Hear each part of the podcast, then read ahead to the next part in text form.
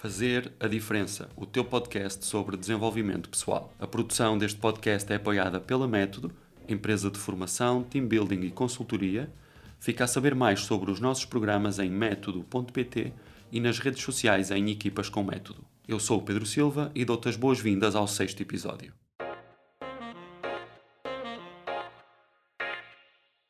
Fazer a Diferença, um podcast de Pedro Silva sobre pessoas que vale a pena conhecer e como se tornaram naquilo que são hoje. A minha convidada neste episódio é uma mulher dos sete ofícios e tem uma energia contagiante. Nasceu em Bragança, mas foi no Porto que fez a licenciatura em Gestão na Faculdade de Economia. Começou por trabalhar na área da gestão, no setor industrial, e enverdou depois pelo mundo das pessoas, através da colaboração numa multinacional de recrutamento e executive search. Depois disso, mudou de rumo e foi deputada na Assembleia da República entre 2011 e 2013. Tomou-lhe gosto e foi ainda adjunta do Secretário de Estado do Turismo e ainda chefe de gabinete do Ministro da Economia. Regressou depois aos recursos humanos, área na qual tem hoje uma experiência transversal e em vários domínios de intervenção. Atualmente é docente da pós-graduação em Gestão de Pessoas na Porto Business School e Head of People da Sonai MC. A minha convidada é Vera Rodrigues. Olá, Vera. Olá, bom dia. Bom dia, Como bom estás? dia, Pedro. Ótimo, obrigada. Obrigada pelo convite e pela oportunidade também de estar aqui hoje contigo neste podcast. Muito obrigada. Eu é que agradeço a disponibilidade e a simpatia. Nós vamos começar a nossa conversa por recordar a questão deixada pela Ana Sousa, a nossa convidada anterior. Vamos começar a nossa conversa por aí, ouvindo a questão que ela deixou para ti. Se calhar hum, perguntar um pouco como é que a pessoa cria espaços seguros, sendo uma líder também de, de, de, na, na sua, no seu contexto, como é que tem criado espaços seguros para que as pessoas possam ser elas e possam florescer? Bom, essa é uma questão muito ampla e muito transversal, não é? Porque hum, o mundo da gestão das pessoas, particularmente ao dia de hoje, tem de facto muito que se lhe diga. Uh, e o que pode ser um espaço seguro para mim, pode não ser um espaço seguro para, para ti, uh, Pedro. Ou seja, essa singularidade na forma como nós gerimos as equipas é hoje algo uh, que torna também, do meu ponto de vista, a função particularmente uh, rica. E, portanto, para mim, uh, o espaço seguro e um espaço que me inspire confiança pode ser um espaço onde eu sinta que tenho capacidade para gerir de forma mais equilibrada a minha vida pessoal e a minha vida profissional. Uhum. Pode ser o facto de eu saber que há um nível de rendimento que, pela robustez da empresa, pela segurança da empresa, está sempre assegurado e tenho aqui uma previsibilidade que me permite dar à minha família um nível de estabilidade que eu também valorizo e, portanto, segurança para mim pode ser remuneração.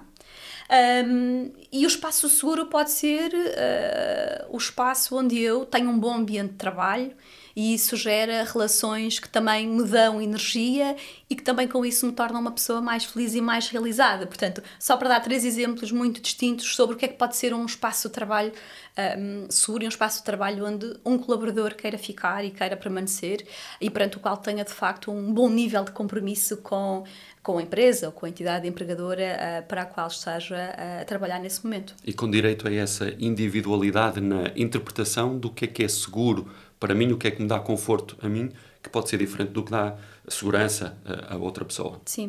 Há uma expressão muito feliz que nós usamos muito na, na, na SONAI, na SONAI MC, que é esse conceito da singularidade. Uhum. Uh, e eu tenho a sorte e o privilégio de ter o desafio de de uma equipa muito diversa e de pessoas muito diversas, que lá está, que valorizam coisas também muito distintas entre si. Um, e portanto, uh, a forma como eu uh, torno mais feliz ou mais realizada uma pessoa que tem um contexto onde, por exemplo, o exercício da sua função implica estar permanentemente no seu posto de trabalho. Uhum pode ser e é diferente daquela que é a gestão uh, de um designer, por exemplo, que trabalha para os nossos catálogos ou para os nossos folhetos. Nós temos mais de uma centena de funções diferentes, temos cinco gerações diferentes a trabalharem em simultâneo, um, temos de facto uma diversidade muito grande e, portanto, um, o grande desafio da gestão de pessoas ao dia de hoje, em particular numa empresa com a natureza daquela em que eu, uh, em que eu uh, trabalho e com a qual colaboro, uh, é, é, muito gerir esta diversidade e esta singularidade. há dias ouvi uma expressão de que gostei particularmente, um, one size doesn't fit all, mas cada vez mais one size fits one. Ah, achei essa expressão particularmente feliz, Sim. porque é, de, é, nesse grau de desafio e de complexidade que hoje em dia se desenvolve a função de gestão de pessoas e de liderança de pessoas. Isso é um desafio grande para os líderes. Sim. Uh, obviamente que dentro daquilo que é a função de gestão de pessoas numa empresa, os departamentos de RH, os departamentos de gestão de pessoas, de capital humano, como lhe queremos chamar, são os enablers do tipo de políticas que são uh, implementadas mas são as lideranças que no dia a dia fazem a diferença e são os verdadeiros gestores de pessoas.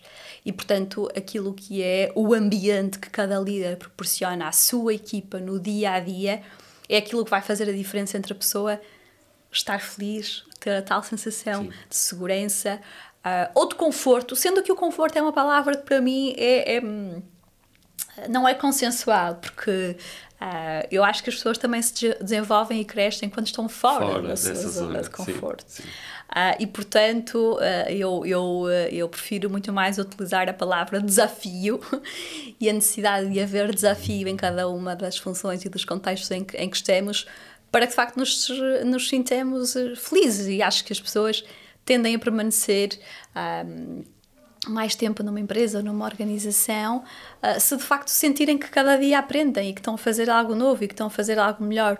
Uh, e portanto, o tema da zona de conforto às vezes pode ser contraditório com aquilo que para mim, pessoalmente, possa ser a interpretação do que é que é estar bem numa, numa empresa, mas na lógica da singularidade, para mim. E portanto, tem que haver espaço para que as empresas possam perceber que têm pessoas com expectativas e com necessidades diferentes dentro das suas equipas. E essas zonas de conforto são diferentes também entre as diferentes pessoas, as diferentes gerações. Essa Isso. singularidade torna-se um desafio para as lideranças, como tu dizias, gerir mais pessoas, muitas pessoas, como é o caso da Sonai MC, uhum. muito diferentes, uhum. é um grande desafio de liderança. É um grande desafio, Pedro, e mesmo dentro das gerações, às vezes, o, o, arrumarmos as pessoas dentro de gerações uh, faz com que nós corremos o risco de estereotipar algumas coisas. Pois. E, portanto, quer queiramos, quer não, um conjunto de traços comuns, nem que mais não seja aquilo que caracteriza o, o período, o ciclo económico Sim. e a dinâmica da sociedade em que cada uma Sim. delas viveu. Mas dentro de cada geração há pessoas diferentes. Claro. Um, e, portanto, dou um exemplo muito, muito, muito concreto onde isso para nós foi mesmo muito, muito óbvio. Antes da pandemia ter, ter iniciado, nós lançámos um, um programa de flexibilidade na, na Sonai MC que permitia que as pessoas pudessem trabalhar, aquelas cujas funções fossem compatíveis com estarem a trabalhar a partir de casa, um, um dia a partir de casa. E na altura, quando a equipa de projeto começou a trabalhar, estava a partir do princípio que era para os mais novos que isso era mais importante. Sim.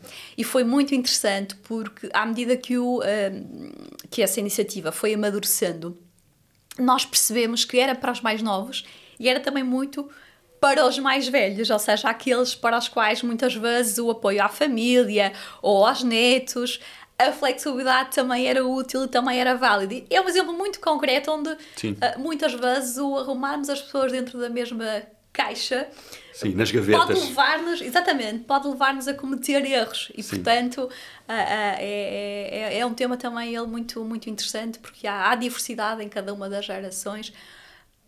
Porque é muitas vezes uh, o percurso individual, o contexto específico em que a pessoa cresce, um, as, as forças, digamos assim, que fazem com que ela se desenvolva pessoal e profissionalmente, que muitas vezes vão moldar no bom sentido, a forma como a pessoa olha para a vida, como olha para a sua carreira, como olha para a sua vida familiar, para claro. todo o seu contexto. E, portanto, geração sim, mas há mais para além da geração propriamente dita. As pessoas são a tua zona de conforto? Eu diria que uh, as, zona, as pessoas uh, são aquilo que me desafia. Zero zona de conforto. Aliás, se é eu estivesse na zona de conforto, se calhar já não estaria nesta função. Não, eh, sem dúvida, neste, neste momento. Eh, porque de facto, às vezes é, é, é, é dito como, como um chavão, mas de facto o que faz as empresas são as pessoas. Sim. É o seu know-how, é a sua capacidade técnica, é a sua entrega, é, é, é a sua inteligência uh, social e emocional que fazem a diferença entre a empresa A ou a empresa B.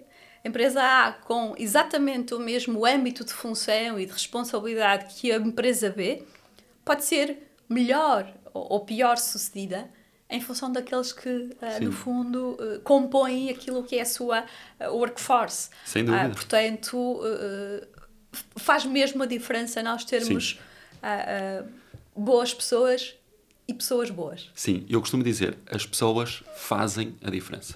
Quando querem e quando não querem.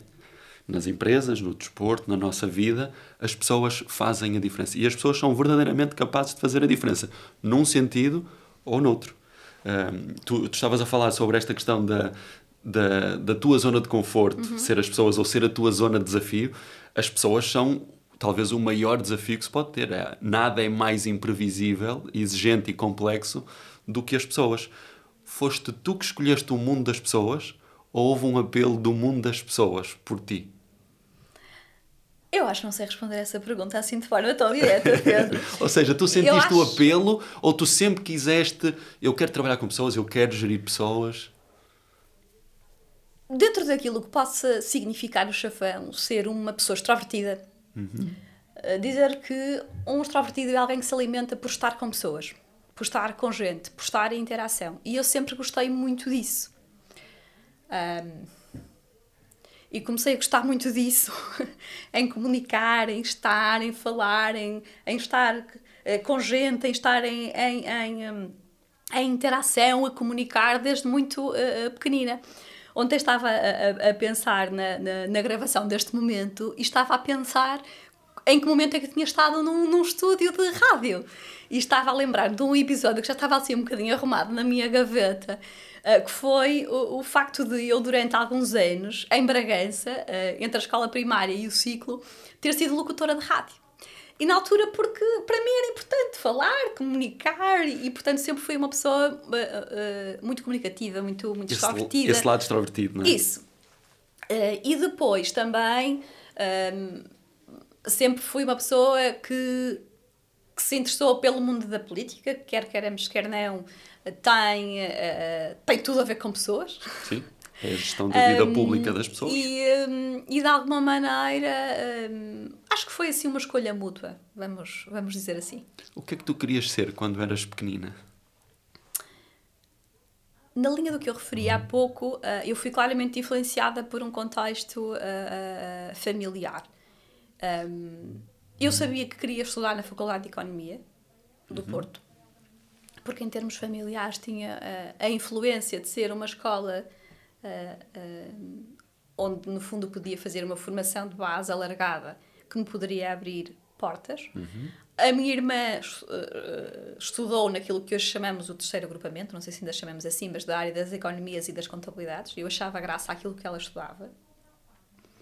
Eu, quando era pequenina, à, à noite lia, mas fazia outra coisa que é um bocadinho atípica, que é eu simulava contas com muitos números nas máquinas de calcular. Uh, uh, que é assim uma coisa, não sei se é um comportamento desviante, não sei o que te chamar, mas eu tenho uma imagem pequenina de candeeiro aceso a fazer contas na máquina de calcular para ver quanto é que aquilo dava. E portanto, uh, sendo uma pessoa de pessoas, também uma pessoa de números, ok? Ok, portanto, gerir pessoas consegue juntar essas duas áreas consegue e deve conseguir e cada vez mais. Okay. Para nós conseguirmos fazer a tal gestão no conceito da singularidade, nós temos que ter números e temos que ter métricas que nos ajudem, que nos ajudem também a perceber quem é quem. Ok. Um, e portanto, sim, acho que é uma simbiose, acho que é uma simbiose interessante, eu diria. Portanto, aos tempos de hoje, tu tinhas uma ideia clara quando eras mais nova, quando fazias essas contas na máquina de calcular, que Sim. tu querias gestão, que tu querias números, que tu querias um, vida, vida empresarial, Isso. pública. Sim, sim, sim, sim. Eu, eu, eu brincava às empresárias quando era pequena. Ok tinha uma empresa, tive uma empresa têxtil e tive uma agência de viagens, ok? Muito bem, Pronto. dois negócios. dois negócios. tive uma empresa têxtil que era inspirada, eu não sei se era alguma telenovela, não sei o que é que era, mas era alguma coisa que eu tinha visto na televisão e, portanto, era a Aventurini S.A., era assim que se chamava a empresa. Muito bem. Uh, eu era a dona e, portanto, tinha coleções, fazia textos e coleções de moda para estilistas e depois tinha uma agência de viagens tinha catálogos uh, e, portanto, uh, brincava às agências de viagens e aos operadores uh, turísticos. E, portanto, essa dimensão da vida empresarial era, era uma coisa desde, tenra, desde tenra idade. mas, mas, sobretudo, lá está, queria, queria ter uma formação de base que, uhum. que fosse, que fosse conceituada, vamos, vamos dizê-lo, e, portanto, eu não sabia o que queria fazer. O primeiro objetivo era entrar na FEP, uhum. e, portanto, ir para o Porto e estudar na FEP e depois, durante o curso, como qualquer outra pessoa, eu achava que queria trabalhar em marketing, depois achava que queria trabalhar em finanças, depois. Uh, uh, nunca achei que queria trabalhar no mundo das finanças puro, propriamente. Tinha imensos colegas que tinham a ambição de vir a trabalhar no Banco de Portugal, coisas desse género. Uhum. Eu, eu, não tinha, não era tanto por aí. Era muito mais a dimensão da economia e da economia uh, real. Sim, e do impacto disso na vida das pessoas. Isso, isso. Uh, e portanto foi foi um bocadinho foi um bocadinho isso depois, na altura, hum, já na faculdade, eu já tinha um bocadinho o, o bichinho da política, mas nunca tinha tido uh, nenhuma função. Uhum. Eu sempre vi a política como um ato contrário ao egoísmo. Ah, interessante, é um ponto de vista interessante esse. E então, na altura, por coincidência, o grupo de amigos com que comecei a dar mais na faculdade era um grupo de amigos que estava muito ligado ao CDS. E comecei a participar de forma informal em coisas que o CDS organizava no Porto, comecei a ir, comecei a ter intervenções, a dar as minhas opiniões, as minhas perspectivas. E há um dia uh, que um dirigente nosso, numa reunião, dizia assim: Ó oh Vera, acabou, isto já não faz mais sentido, das duas, uma, ou tu te filias, ou então eu não sei como é que nós vamos resolver isto. Obviamente, então, de brincadeira, no sentido de já não faz sentido tu não fazeres parte. Sim, não aproveitar isso. isso.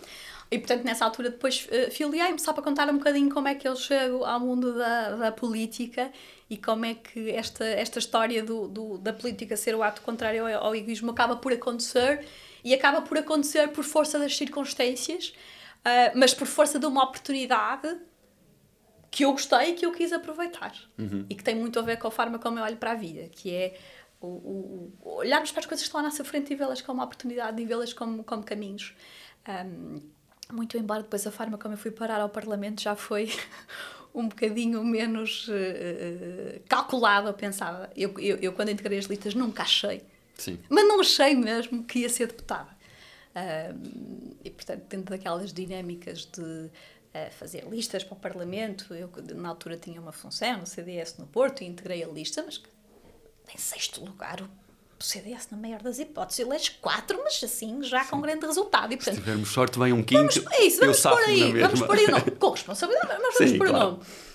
E, um, e acabou por acontecer uma coisa absolutamente irónica, que foi no dia em que o João Almeida me telefona a dizer tu vais ter que assumir o mandato amanhã, eu tinha sido uh, uh, promovida a uma função nova uh, na RAIS, onde eu estava a trabalhar, tinha feito de manhã uma entrevista onde estava a recrutar mais uma pessoa para a minha equipa, que entretanto me ligou a aceitar a proposta e à qual eu tive que dizer: tu para a semana já não vais trabalhar comigo porque eu já não vou estar, pois. já não vou estar cá. Só para dizer que hum, não achava que isso ia mesmo acontecer, mas aconteceu por um conjunto de circunstâncias. Saíres de Bragança, vires para o Porto, ires depois do Porto, já vamos a essa parte também, para ir para Lisboa foram desafios ou isso nunca mexeu verdadeiramente contigo? Na altura, era espetacular, não é? Sair de casa, vir para o Porto, uma maravilha. Mas houve coisas que logo nos primeiros dias me fizeram alguma confusão e me fizeram perceber que eu estava num sítio diferente. E eu às vezes dou estes exemplos que são muito corriqueiros, mas que, mas que me fizeram pensar: tu estás mesmo num sítio que é, que é distinto. Primeiro, Uh, no, no, nas primeiras semanas eu apanhava, eu morava na zona da Boa Vista, apanhava um autocarro para ir para a FEP um, e eu chegava à praia de autocarro e dizia bom dia a toda a gente e as pessoas não respondiam. Eu comecei a deixar de dizer bom dia a Já não estavas na terrinha. Porque em Bragança Sim. diz bom mais dia. Pequeno. Meio mais pequeno, mesmo que não conheças. mas mesmo que não conheças, chegas e dizes bom dia. Sim, sim. E fogo, as pessoas aqui não me respondem. Ok. Depois, outro exemplo que era meio mais pequeno, as pessoas acabam por se cruzar e terem a oportunidade de, de, de, de, de depois pagar o café seguinte. Em Bragança, nós, o grupo de amigos, um dia pagava um aos três ou quatro que estivessem, no dia seguinte o outro pagava aos três ou quatro que estivessem. E no bar da faculdade não era assim, cada um pagava o seu. Eu estou a dar estes exemplos básicos, mas que foram Sim. coisas que na altura me disseram assim: Vera, tu vais ter que te adaptar a chip, isto, porque não aqui é? não é assim, aqui não é como tu estás habituada. Pronto, o primeiro ano foi um ano onde os meus pais, para me protegerem, quiseram que eu ficasse num lar universitário, ok? Portanto, um lar universitário, onde estava uma, uma irmã de uma congregação que nós conhecíamos, e portanto o primeiro ano foi. foi ma- mas sendo um lar universitário, obviamente, tínhamos as saídas, as queimas das fitas, normal, mas num ambiente um bocadinho mais protegido. Eu, Mais na altura, controlado. na altura detestei, tanto é que no segundo ano eu convenci os meus pais a sair e saí mesmo, só estive lá um ano. Mas ao dia de hoje ah, eu sinto que, que fez alguma diferença. No sentido de eu tive tempo para ir conhecendo as pessoas, para me ir apercebendo destas coisas muito básicas e muito corriqueiras, passa a expressão. Mas com alguma rede. Isso, com uma rede, com suporte e com gente muito boa que eu conheci e, e uma delas uma amiga com quem depois fui viver e de quem hoje ainda sou ah, muito, muito próxima. Mas foi giro, foi giro. Foi giro e eu vinha, vinha justamente com vontade de ir para uma coisa que me abrir outra perspectiva e outro horizonte. Tu há pouco dizias que eh, foi um pouco surpreendente para ti a forma como tu acabas por chegar depois à política, digamos, ativa, a tempo inteiro, com funções executivas. Como é que foi essa mudança de chip? O que falávamos também aqui do mudar de um meio para o outro, mas agora mudar do Porto para Lisboa, mudar de uma função executiva, corporativa, para uma vida pública, de servires o teu país. Ah, Pedro, foi uma decisão difícil, mas que eu tive que tomar em poucas horas. Porque basicamente o que é que aconteceu e como é que eu assumi também o cargo? Porque havia duas pessoas que estavam na lista do Porto que foram convidadas para, para o governo. Uma delas a Cecília Meireles, que é uma das pessoas ah, com quem eu tive a sorte de, de, de trabalhar. E portanto, se eu não assumisse o mandato, outra, a pessoa que estava a seguir a mim iria, iria ser chamada para, para o assumir. E eu tive que decidir em menos de 24 horas se ia ou não ia assumir o mandato. E tinha acabado de ser promovida e estava cheia de dúvidas sobre como é que poderia ser também isso interpretado. Porque havia uma coisa que eu sabia, Pedro, é que eu não queria fazer da política a minha vida para sempre. Ok, isso estava claro para ti Isso estava entrada. claro para mim. E o que mais eh, também me fez balancear sobre se devia ir ou não é. Quer queiramos, quer não, e embora eu não concorde, a política tem uma conotação negativa. E eu queria continuar a minha vida no setor privado. E portanto, a coisa que mais pesava é como é que eu vou ser vista quando voltar. Mas por outro lado, eu pensei: há tantas pessoas que gostavam de ter esta oportunidade. Eu tenho e vou dizer que não. Eu vou ficar o resto da minha vida a pensar o que é que teria sido se eu tivesse sido Sim, só há uma forma de saber. a ir. É ir. Foi o que eu fiz. E portanto, ah, recebi um telefonema numa segunda-feira e segunda ao fim do dia, ou terça de manhã, estava, estava a tomar a decisão e a assumir o mandato e portanto mandei-me para Lisboa e, e, e, de facto, obviamente, tinha, tinha, tinha pessoas como a Cecília, como, como João Almeida, pessoas que já conhecia, como o Michael Zeifert, alguns, algumas pessoas que já faziam parte, apesar de tudo, de algum núcleo que, que, que, que eu tinha que eu, e que eu conhecia. E portanto fui, Ah, ah, mas numa lógica de não sabia exatamente por quanto tempo, mas cheguei à conclusão que não podia não ir. Ok. Ah, e portanto foi um bocadinho, foi um bocadinho assim. Tu há pouco falavas da conotação negativa que a política para muita gente tem na nossa sociedade. Uma das críticas que o cidadão comum, entre aspas, faz é que os políticos nunca fizeram nada de relevante profissionalmente. Muitas vezes ouvimos isto dizer, são pessoas que cresceram, nasceram na política, fizeram-se na política e acabaram a política sem ter feito nada em termos eh, profissionais.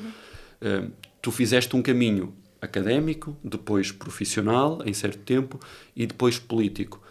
Isso fez com que tu chegasses à política com uma visão diferente, diferente, por exemplo, das pessoas que tu vias que tinham um percurso mais político, apenas político, e tu tinhas essa vertente empresarial? Foi diferente isso? Eu não, eu não sei, Pedro, porque eu acho que muitas vezes eh, o tal colocarmos nas gavetas e arrumarmos conforme a nós nos parece mais lógico as coisas não significa que nós estejamos a ter uma interpretação correta da realidade. Ou seja, eu não acho que o exercício de um cargo político tenha que ser necessariamente ligado a um exercício também num cargo privado para ser melhor desempenhado. Ok.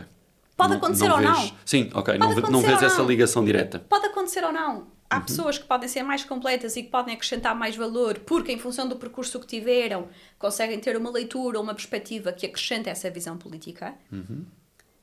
Mas o político, no sentido em que também é um estratega, também é um pensador, também é alguém que, olhando para a realidade, conjuga, lá está, porque há o setor privado, há o setor público, há o setor social, ou seja, não, não é mandatório que se tenha essa experiência no privado. Isso é pôr o privado em privilégio relativamente àquilo que é o público. E pode não ser assim. Há profissionais fantásticos e muito competentes em todas as áreas e em todos os domínios. E há pessoas fracas e há, vou utilizar uma palavra forte, há pessoas corruptas em todas as áreas, em todos os domínios da sociedade. Competentes, incompetentes, sérios. Das funções mais respeitadas, há aquelas que muitas vezes estão mais expostas publicamente e que são mais vigiadas e, e bem. Portanto, uh, uh, há pessoas sérias e há pessoas trabalhadoras e há pessoas que de facto acrescentam valor em todos os setores. E portanto, uh, uh, eu tive a sorte de, uh, e o privilégio de ter trabalhado com pessoas brilhantes, com pessoas fora de série, com quem aprendi muito na experiência que tive no, no governo e no parlamento. E portanto, também aquilo que aprendi ali hoje é uma mais-valia para o setor uh, privado. Pois. Não é unidirecional. Claro. O meu caso concreto, eh, e no meu caso pessoal, eh, eu posso dizer que as coisas podem ter mesmo dois sentidos. Admito que haja pessoas que possam ter opiniões diferentes, completamente respeitáveis, mas a minha experiência diz-me que, que às vezes não é tão simples nós colocarmos eh, na gaveta que comumente, eh, que no senso comum, possa ser mais óbvia ou mais, ou mais fácil. Há ou não um afastamento das pessoas, da sociedade, face à política e aos políticos? Como é que tu vês isso agora que estás novamente na vida empresarial? Sim. Como é que tu vês esse, existe ou não esse afastamento? há esse afastamento, em alguns casos de forma propositada, noutros casos porque é mais fácil. É defesa. É defesa e é desinteresse. E isso a mim preocupa-me enquanto sociedade. Ah, quando eu, numa visão que alguns podem considerar cândida, de achar que, que fazer política é ter um ato contrário ao egoísmo, é eu pre- preocupar-me para além daquilo que é o meu inner circle. Para além daquilo que me está mais à mão. Ah, e portanto, eu acho que há desinteresse e esse desinteresse é lesivo para todos. Estão a acontecer coisas no país ah, que são uh, uh, más, uh, que não têm o escrutínio que deviam ter da parte da sociedade. Mas tu podes perguntar-me a, a mim, Pedro, ok, está bem, então sai lá, sai lá da Sonai e vai outra vez para a política. E é legítimo que seja colocada essa, essa, essa, essa questão. Às vezes eu, eu, faço, eu faço essa introspeção. Mas a verdade é que Uh, de alguma forma eu sinto que em parte já dei o, o meu contributo, eu já tive o meu papel, mas dizer que me preocupa de facto esse desinteresse. uh, talvez o mundo vai evoluir no sentido em que a política perca relevância, mas partindo do princípio que nós preferimos todos viver em democracia, convém que não, nos desliguemos muito sobre aquilo que. Como é que pode perder relevância? Não é? Não é? Uh, partindo do princípio que, que uh, uh, somos uma população instruída, formada, esclarecida, esse desligamento vai ter que ter um limite, do meu ponto de vista, ou então ficamos todos pior enquanto sociedade e ficamos um país mais pobre a vários níveis. Sim, a, a este nível do que tu dizes da, da questão do afastamento e da, e da forma como as pessoas veem uh, a política ou não, a tua expressão é muito interessante. Eu nunca tinha pensado nesse prisma que a política é o, o oposto do egoísmo. Há algo nesse egoísmo, pegando agora no lado mais negativo, que eu confesso que, enquanto cidadão, uh, lido muito mal com isso que é um, o facto das pessoas não votarem. A abstenção. Eu, eu confesso que, e, e vem a eleições, e, e, ciclicamente, quando há eleições, isto mexe aqui com o meu Sim. íntimo, com o Sim. facto, uh, eu costumo dizer às pessoas do meu círculo de amigos, família, etc., pá, votem A, B, votem à direita Sim. ou à esquerda, votem, Claro. votem branco, votem o que votem. você- mas votem. Mas votem. Mas Pedro, também nisso, e eu com, com- com, esta perspectiva não quero dizer que a culpa seja só do cidadão comum. Não, de todo. Os de todo. políticos têm que ser mais competentes a explicar-lhes porque é que é importante irem votar. E não Não é? pedirem exclusivamente para votar em si. Mas no limite até podem pedir. Sim, Agora, numa democracia é expectável que haja competência à esquerda e à direita e que haja essa diversidade. Sim. Eu sou uma pessoa de direita Uh, o que não significa que não tenha preocupações que partidos da esquerda Claro. uh, têm e vice-versa. Se, se o nível de abstenção é alto, eu acho que isso é um sinal de alarme, sobretudo para os protagonistas políticos. É um porque não estão amarelo. a saber explicar porque é que há mais valia em as pessoas saírem de casa para irem uh, uh, a votar. E, portanto, uh, em qualquer partido tem que estar claro que, eu vou votar no PSD ou no CDS ou no Bloco. Se eles não forem competentes a fazê-lo, se não forem sufici- suficientemente abrangentes a fazê-lo, eh, vamos cair de facto no, no, no- desinteresse. Pois. E às vezes é preciso nós irmos para situações mais extremas e mais radicais, que eu acho que é difícil ou que é menos provável que aconteça em Portugal, para que as pessoas percebam que de facto cada uma tem uma voz e tem um papel a dizer. As pessoas não devem demitir-se desse papel. Sim. Isso é muito importante, assumir isso. Eu costumo dizer em relação a esta questão do papel ativo que o cidadão comum tem, nem que seja com o seu boletim de voto, que é para. eh, e fica aqui também esse apelo: venha eleições para as pessoas votarem. Nós temos números de abstenção vergonhosos para um país como, como o nosso, e eu costumo às pessoas mais próximas de mim dizer o seguinte: se tivesses proibido ou proibida de votar, o que é que tu sentirias? Sim. Sim, há regimes que são bastante mais eh, ah, diretivos relativamente a Sim. isso, não é? Há países onde o, o não, o não votar eh, significa a curto médio prazo a perda de cidadania, coisas desse género. Certo. Eu acho que não precisamos de ir para aí, não devíamos precisar. Claro. Mas esse tema da abstenção também não é propriamente um exclusivo eh, português. Sim. Mas, by the way, estamos a falar de Portugal e é, e é com o nosso país que nos devemos preocupar em primeira instância, não é? Vera, a grande questão que te quero colocar é Sim. esta: és tu que vais salvar o CDS ou não? Podemos contar com uma candidatura tua à liderança do CDS ou não? Não, não, não. Estou-me a rir porque de facto essa, essa, essa pergunta agora surpreendeu-me, Pedro. Não, de maneira nenhuma. Que Vera é Eh, uma pequena provocação. O, o, um, o CDS passa um momento dificílimo Sim. eh, que eu preferia não estar a ver, confesso. E tem tanta gente boa e tanta gente competente eh, que eu conheci de perto, que de facto é uma pena enorme. Uma Cília, um João, eh, o próprio Nuno, que agora está a tentar, o António Pires Lima, o Adolfo, Paulo Portas, que é uma pessoa ah, controversa e polémica, mas que é das pessoas mais brilhantes com quem eu já trabalhei. Bem, só para referir a alguns, não quero Sim, mesmo, claro. não quero mesmo cometer aqui nenhuma, nenhum, nenhuma, nenhuma gafe esquecendo-me de alguém, mas de facto eu tive mesmo a sorte de trabalhar com muita gente boa e com muita gente com uma visão e com uma perspectiva de país e de futuro para, para a direita em Portugal, ah, num país que é democrático e, portanto, onde as eleições são, e bem, disputadas à esquerda e à direita, mas onde a direita claramente devia ter aqui um papel mais relevante ao dia de hoje. Diferente do que tem hoje. Isso. Aprendeste muito na política? Aprendi imenso, muito mais do que aquilo que esperava do- ou do que imaginava. Ah, acho que profissionalmente sou hoje uma ah, pessoa mais completa ah, pela experiência, por aquilo a que fui exposta, vamos dizer assim, naquela, naquela altura em que estive no Parlamento e em que estive no, no governo. Foram quatro anos onde cresci imenso ah, e onde aprendi ah, a lidar com coisas eh, muito difíceis e com momentos de muita tensão e de muita pressão.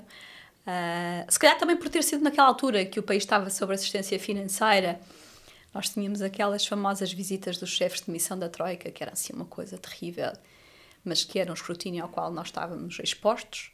Ah, e recordam, só para dar um exemplo muito concreto daquilo que eram todos os dias que antecediam a coordenação de uma equipa de gente muito boa e de gente muito competente, que constituía, neste caso, ah, o gabinete do, do, do António Pires Lima, e o que era aquela pressão e aquela tensão de tudo o que tínhamos que provar e que demonstrar para que a próxima tranche de financiamento chegasse. Era o payday, era o dia de prestar contas. Era o dia de prestar contas, obviamente, com todas as negociações e conversações que havia, mas eram momentos de verdade e momentos de imensa pressão onde nada podia falhar.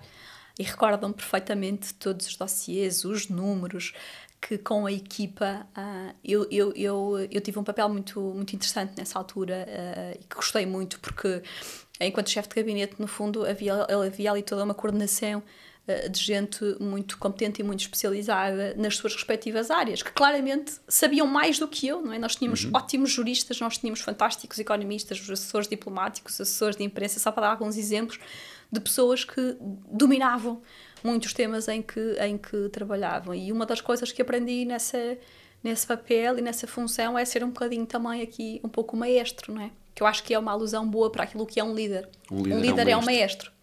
Uh, é, é, é aquele que deve saber uh, quem é o melhor uh, trompetista, quem é o melhor violinista, uhum. e, os de, e os dois papéis não devem confundir-se e não devem misturar-se. E, portanto, nesse papel cresci, aprendi muito e, e, e, no fundo, também daí trouxe uh, muito daquilo que tento também aplicar ao dia de hoje na minha, na minha função e, e na área onde estou atualmente, que é, que é a gestão de pessoas. Voltas depois às empresas.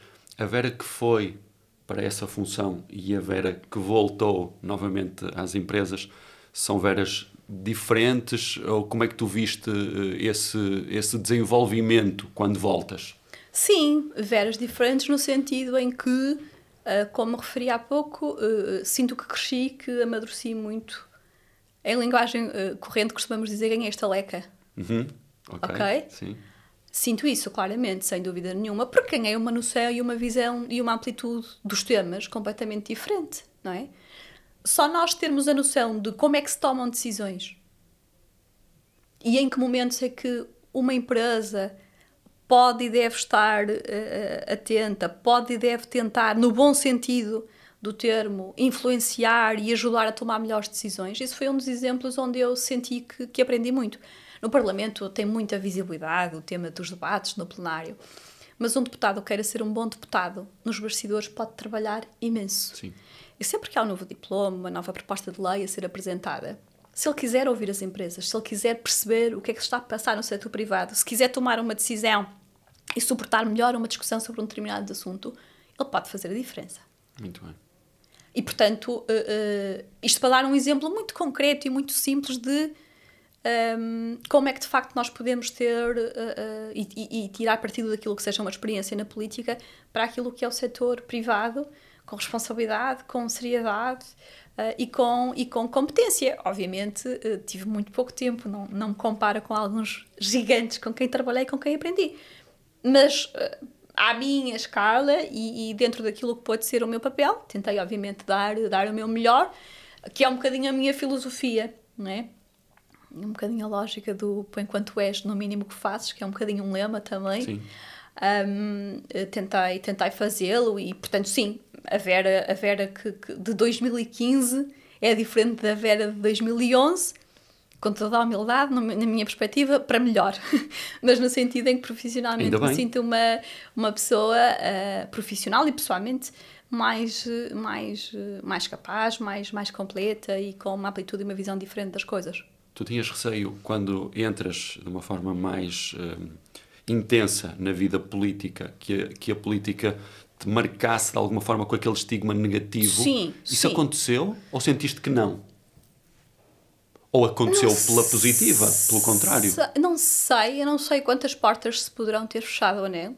Ou, ou aberto. Ou se poderão ter aberto. Pois. Uh, sei que de facto houve aqui uma, uma, uma boa coincidência e uma coincidência feliz, porque na altura em que eu, eu vim, de, vim de Lisboa em dezembro, e na altura soube, eh, muito pelo meu networking também, que, que, um, que a Sonai estava à procura de duas pessoas com, com perfis onde eu me poderia, onde eu me poderia encaixar.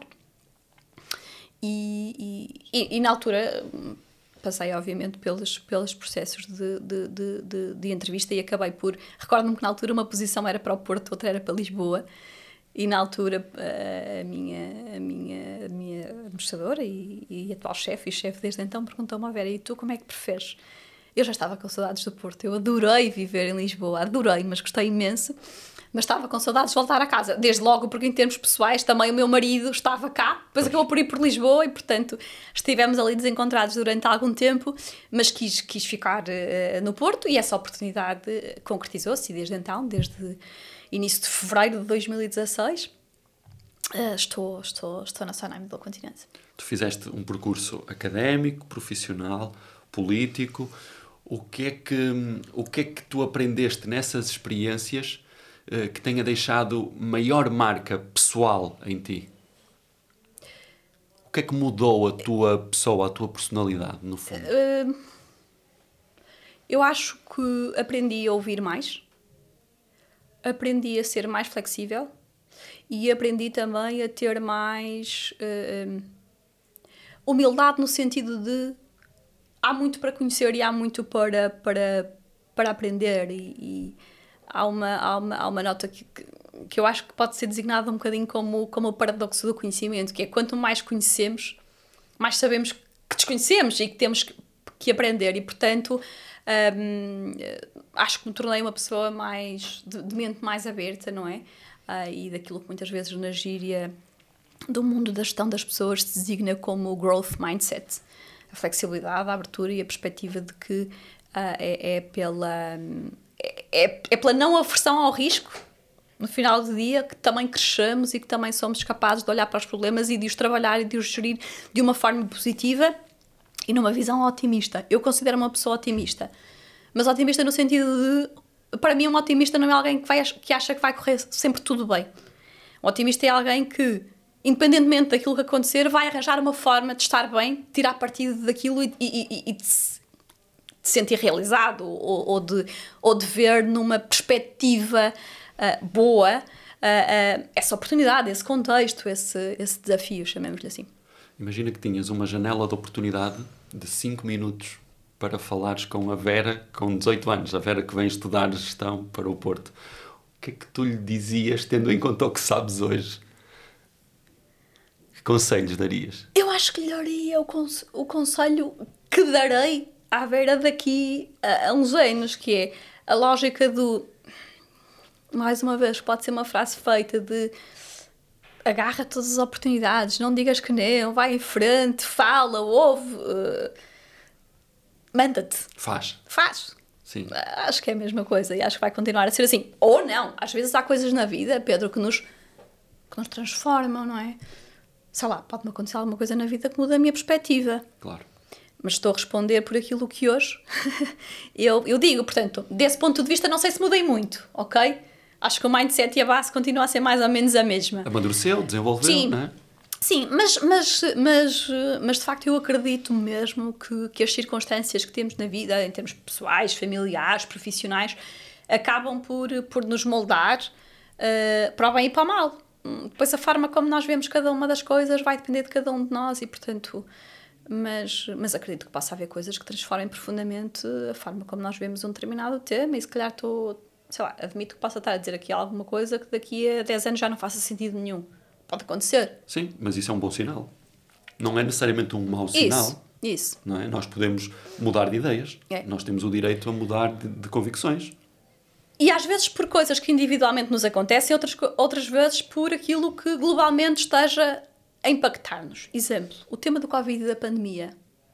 Eu arrisco-me a dizer que ninguém ficou igual ninguém está igual ao que era em fevereiro de 2020.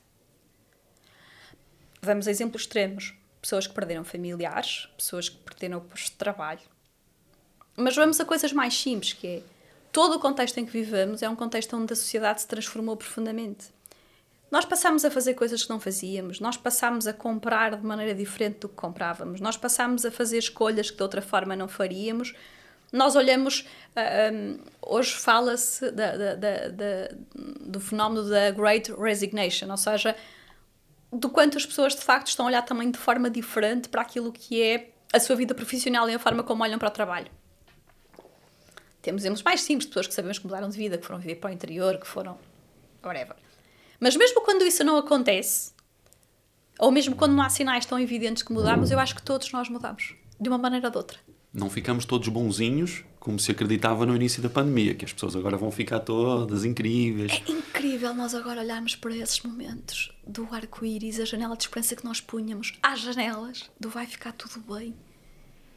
Ficou tudo diferente. Sim. Em alguns casos, bem, para aqueles que saíram melhor deste período, houve pessoas que tomaram decisões radicais na sua vida e, portanto, ficaram melhor do que estavam antes, mas há outras que ficaram francamente pior igual, igual, eu acho que ninguém ficou porque isto, teve, isto mexeu connosco. Uhum. O ser humano é um ser de hábitos. E, portanto, muita coisa mudou durante muitos meses. Não, foi só, não foram 15 dias. No início pensava-se um bocadinho. Eu lembro-me de uma coisa completamente irónica que foi quando, quando fomos para, para casa, para ela trabalho, e na Sonai até fomos uns dias antes daquilo que, que, que foi mandatório. Eu lembro-me de ter criado uma pasta no meu Outlook que era um conjunto de coisas que eu achava que beneficiavam de serem feitas presencialmente e que queria uma pasta que dizia pendentes pós-Covid. E pus lá durante uma semana meia dúzia de temas. E depois passado um, umas semanas, olhei para aquilo e disse assim: isto não vai poder ficar pendurado até isto passar, porque isto não vai demorar 15 dias. Pois. Ou seja, a forma como tudo começa vai numa perspectiva de prazo temporal muito diferente daquilo que claro.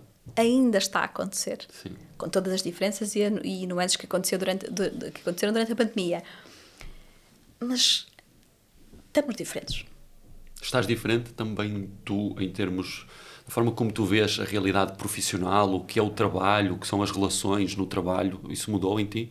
O que mudou foi, foi, hum, foi a noção que, de facto, a área em que estou e a área em que trabalho pode ter realmente um papel que faça a diferença do ponto de vista daquilo que é a forma como as pessoas que trabalham, neste caso na Sonai Modelo Continente, se sentem, estão, e, e sinto aí uma responsabilidade grande também em garantir que somos uma empresa onde as pessoas estão, estão bem, onde estão seguras, onde estão confortáveis, para voltarmos aqui um bocadinho ao início da nossa conversa. Portanto, uhum. se quiserem essa, essa, se essa noção uh, ganhou uma amplitude maior, que de facto este papel, mas não foi só na só na AMC, Sim. de uma forma geral, a área de gestão de pessoas ganhou um protagonismo, uh, não por um bom motivo, mas ganhou um protagonismo que outrora não, não teve e eu assumo isso como uma responsabilidade eh, grande para, para agora, para os meses que vivemos, mas também para o futuro. És uma pessoa de sucesso? Consideras-te uma pessoa de sucesso? Uh, Considero-me uma pessoa de bem comigo mesma. O sucesso. Uh, uh, Há uma questão muito interessante que está escondida nessa ideia de sucesso, que é a tua concepção de sucesso que é que para ti é sucesso, que pode ser diferente uhum. daquilo que é sucesso para mim. É. Não é? Sim, sim. Uh, sim, pois sucesso e a que nível? Pessoal, profissional, familiar. Considero uma pessoa de bem comigo mesma, mas se calhar sou muito. Não sou tão bem sucedida comparada com outras pessoas, se calhar comparada com umas. Sou, tenho mais sucesso. É relativo. É um conceito relativo. De que é que tu não abdicavas? Daquilo que tens, daquilo que fazes, da tua vida Claro, não vamos falar de abdicava da minha família, não é isso, mas abdicavas, por exemplo, de viver em Portugal para ter um projeto profissional completamente desafiante, abdicavas um, do cargo que tens para recomeçar um, um, projeto novo? Sim, há uma coisa da qual eu não abdicava, okay. que é de poder dar a minha opinião e a minha perspectiva sobre as coisas. Uhum. Uh, independentemente da função, sim, independentemente sim. do contexto. E, e, de fazer as coisas uh, da maneira que eu considero certa, da maneira que eu considero correta. Uh, tenho a sorte, toda essa coincidência, ou, ou, ou cria-se o contexto onde a empresa onde eu estou me, me permite que isso aconteça e há um grande alinhamento entre aquilo que são os valores, a cultura e a forma de fazer as coisas neste caso a da Sonai e a minha, mas podia não acontecer. Sim, podia não estar alinhado. Uh, e podia não estar alinhado, ou, ou podia haver coisas com as quais eu não me sentisse bem e não me sentisse confortável. Se isso acontecesse, eu já não estava lá. Claro. Até porque não estás lá há meia dúzia de dias, estás lá há meia dúzia de anos. Né? Mas, mas, mas quando há esta coincidência boa, uh, eu, eu tenho mais dificuldade de abdicar disso. Não, não quer dizer que isso não possa acontecer noutra empresa, claro que sim, mas, mas eh, respondendo é, eu não abdicaria de poder dar a minha opinião e poder dar a minha, a minha a, a perspectiva. O que é que quem tem a responsabilidade, a função que tu tens, o cargo que tu tens, o que é que tem como objetivo, com o que é que sonha profissionalmente? Oh Pedro, eu acho que estou a chocar, eu não sonho com nada. Eu Todos os dias dou o meu melhor e faço o meu melhor para ser uma boa profissional. Bem, posso partir do princípio que isso me pode continuar a levar a coisas boas, a trazer-me coisas positivas, a levar-me àquilo que possa ser o tal sucesso. Mas eu não sonho com nada. No sentido de eu sou super pragmática, super hands-on, o põe enquanto és no mínimo que fazes, o faz bem. E depois tenho a noção que todos os dias aprendemos eu acho que hoje, ao estar aqui, aprendo contigo. E, e ao mesmo tempo que estou a ter esta conversa, estou, estou a refletir. Sim, e aprendemos connosco também. E aprendemos connosco também. E portanto, eh, eu, não, eu, eu, eu, se quiseres, posso sonhar em continuar a aprender, em continuar a crescer, mas numa lógica de muito uh, aprender fazendo, crescer fazendo e, portanto, não numa lógica de daqui a 10 anos. E eu não estou a dizer que isso, que isso esteja mal. Sim. É completamente legítimo. Mas tu perguntas onde é que é estar daqui a 10 anos? Eu não sei. Eu trabalho todos os dias para que todos os dias, nomeadamente hoje, amanhã, no dia seguinte, eu esteja bem, eu esteja realizada, aconteça o que acontecer. Ok? Uhum. E portanto não é nessa lógica temporal e nesse horizonte tão, tão, uh, tão largo. É, é fazer bem todos os dias, é estar bem todos os dias, uh, com, desde logo também com todos aqueles em que eu impacto, não é? Uh, com, com, com, as, com as minhas equipas, com as pessoas com quem interajo, com os líderes com quem estou, no fundo, com tudo aquilo que é o meu ecossistema, neste caso no âmbito profissional, mas depois também no âmbito, no âmbito pessoal. O que é que tu gostas mais de fazer? Uh, em termos profissionais, uhum. uh, falaste na questão da liderança das pessoas, dos desafios, e a título pessoal, o que é que tu fazes fora do escritório, por exemplo? Eu adoro uh, sair, jantar e adoro dançar. A sério? A sério. És uma dançarina? Não sou uma dançarina, mas gosto imenso. Uma das coisas que mais me custou na pandemia foi não poder sair à noite, estar com amigos, uhum. jantar, uh, festa. Uh, portanto, adoro viajar. Já fui a sítios completamente improváveis. Exemplo, Irão, Timor, Botsuana, uh, Líbano menos prováveis do que Espanha ou França. Vamos pôr Sim, isto em perspectiva, ok? turísticos adoro, tradicionais. Adoro viajar e, e, já fui a sítios menos, menos comuns, um, mas depois nós não podemos viajar todos os dias, nem todas as vezes. Sim. Para além do viajar, o estar com pessoas, o sair, uh, fazer um bom jantar uh, e, e dançar, divertir. Lês? Sim. Normalmente nas férias, uh, Pedro, leio imenso. Uhum. Uh, durante, durante o período em, em, que estou a trabalhar, normalmente não consigo. Porque Concentras nas férias mais? Concentro e nas férias depois devoro, devoro livros. Eu acho que nestas férias de verão eu li uns nove livros. É significativo. Isso. Mas só nessa altura é que consigo. Ok. Porque tento desligar-me e tento uh, ir buscar coisas que depois também me ajudem a abrir perspectivas, a abrir horizontes e a estar preparada para mais um ano. Claro que durante o ano vou lendo, vou lendo artigos, Sim, vou... mas não de uma forma tão concentrada. Livros, propriamente, aquela coisa de estar concentrada na leitura, uh, ter aquela vontade de acabar o livro e estar concentrada nisso, é muito, é muito, é muito nas férias. Algum livro que possas recomendar?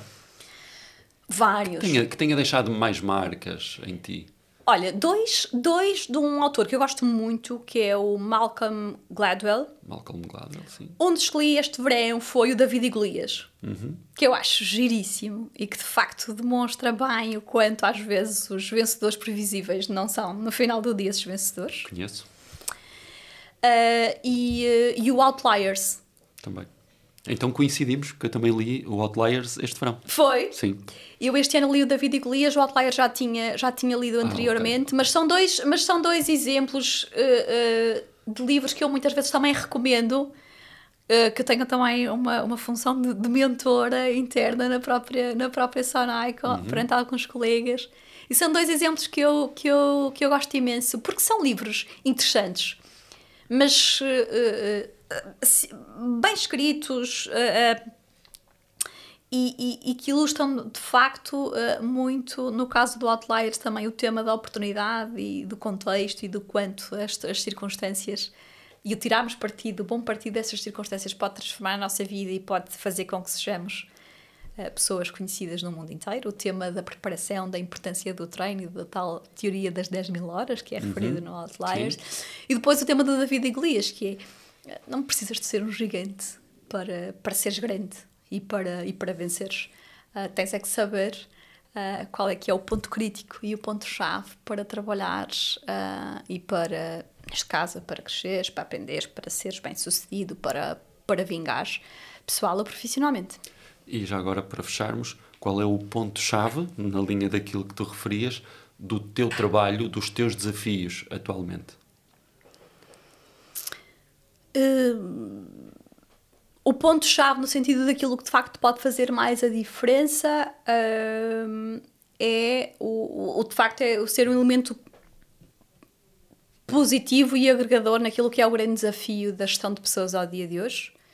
Uh, e uma das principais missões que tenho ao dia de hoje é de facto garantir que as, que as pessoas na, na, na empresa estão, estão bem, estão comprometidas, estão, estão seguras, estão, estão satisfeitas. Isso significa eu ter tempo e ter disponibilidade para elas uhum. e investir nas relações. Investir nas relações é, é, é um ponto-chave, do meu ponto de vista, para aquilo que é o desempenho da minha, da minha função. Vera, que conversa tão boa. Foi Obrigada, ótimo. foi ótimo. Vou-te convidar agora a deixares uma pergunta para o nosso próximo convidado, que tu não sabes quem é, mas para quem tu deixas o ponto de partida para a conversa que vamos ter. O que é que tu gostavas de perguntar ao próximo convidado? Bem, não sabendo quem é, fica assim um bocadinho mais, mais difícil de, de imaginar, mas. Esse uh, é o condimento. Esse é o condimento, é, não é? Esse é o condimento, mas se calhar. Uh, eu não sei, mas uh, vamos levar isto para, para uma versão mais fun. Uh, se pudesse escolher com quem jantavas amanhã, com quem é que seria e porquê? Que pergunta interessante. Boa. Então, nós vamos ter a resposta a essa pergunta no próximo episódio. Vera, mais uma vez, obrigado Obrigada pela tua partilha. Eu. Até lá, façam um favor de partilhar este podcast. Façam também vocês a diferença. Nós voltamos ao contacto em breve. Obrigado. A produção deste podcast é apoiada pela Método, empresa de formação, team building e consultoria especializada no desenvolvimento de pessoas e equipas. Podem conhecer mais sobre a Método no site www.método.pt ou nas redes sociais LinkedIn, Instagram, Facebook e YouTube através de Equipas com Método.